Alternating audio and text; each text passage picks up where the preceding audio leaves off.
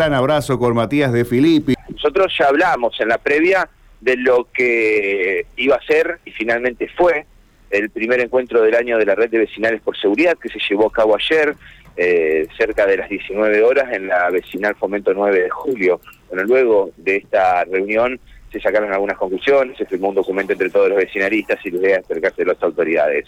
Si les parece, algunos puntos, algunos temas, algún resumen de lo que dejó esta reunión en la voz de Susana Espizamiglio, esta histórica referente vecinalista que lucha por seguridad en Santa Fe. Te escuchamos. Estuvo con la participación de 28 vecinales, incluida también que se sumó la Asociación de Comerciantes de la Avenida Facundo Subiría, que siempre nos acompaña en este tipo de actividades, inclusive este, estuvieron también este, mm, otra entidad intermedia eh, de acá de la zona, acompañando, diríamos, un poco, en cierta manera, de escucha eh, por las situaciones que se están viviendo este, del tema de inseguridad. El primer tópico que se tocó, que más que tópico fue mm, eh, un minuto de silencio por todas las personas que han caído lamentablemente por razones de inseguridad y por delitos, este, en ocasión, perdón, de delito hicimos un minuto de silencio por esas vidas santafesinas que se han perdido este, inútilmente, porque si el Estado hubiese sido más previsor esto no hubiese acontecido, y que eso enluta a todos los barrios de la ciudad de Santa Fe porque eh, una muerte en ocasión de, de delito, casi todas las vecinales y casi todos los barrios han tenido la misma situación. Así que primero haciéndole un homenaje a, estas personas víctimas de delito y a sus familiares acompañándolos en una situación tan infausta, ¿no? Y realmente haciendo votos para que la salud este, de la última situación pasado en siete jefes de un cadete delivery, realmente acompañamos a la familia este, y esperamos su pronta recuperación. Ese fue una situación muy emotiva porque justamente hoy escuchamos el parte diario y estamos sumamente conmovidos. Eh, y creo que realmente es un gran dolor para la ciudad de Santa Fe.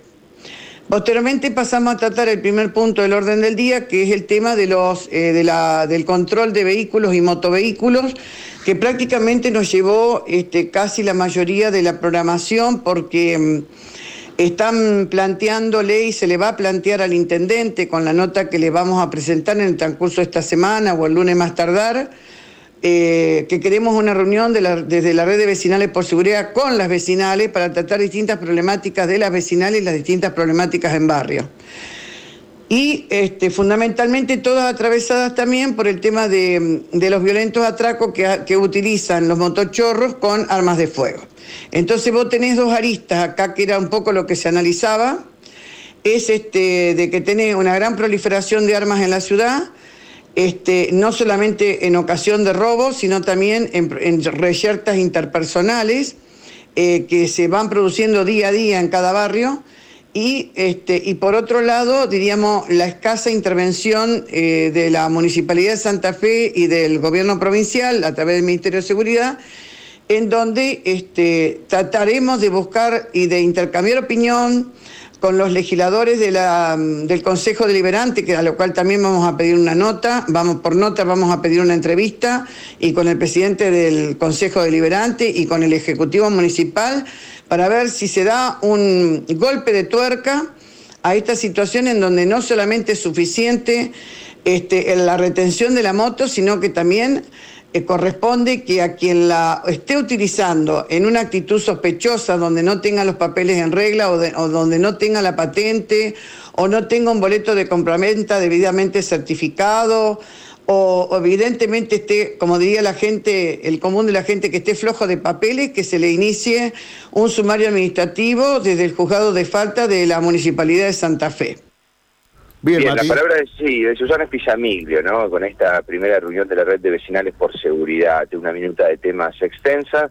Bueno, en esta situación que hoy eh, en luta, si se quiere, a la ciudad, con dos homicidios en pocas horas, y tenemos a un joven que está peleando entre la vida y la muerte en el Hospital Cuye, ¿no? Estamos hablando de Lucio Belfiori. A eso sumarle lo que pasó ayer en San Lorenzo, lo que pasó antes de ayer en Chapeyú, Bueno, y autoridades que hoy no están dando declaración al respecto.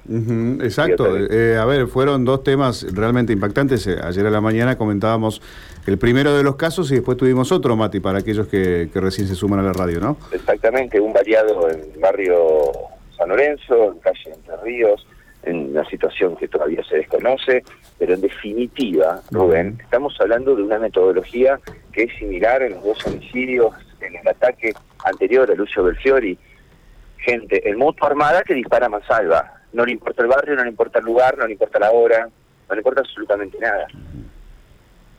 Entonces, en este contexto, si querés hablar de seguridad, Rubén también, podemos sumar los episodios que están pasando en la autopista Santa Fe Rosario, donde se tiran adoquines, donde también se tiran piedras hasta brazos a vehículos.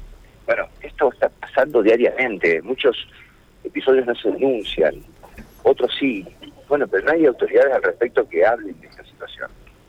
Hubo dos homicidios, repito, y hay un joven que está peleando entre la vida y la muerte en manos de motochorros. Bueno, ¿qué pasa? Eh, las reuniones vecinales son por una cuestión de desahogo personal, de poder pedir eh, a las autoridades. Realmente estas respuestas no están llegando. Bien.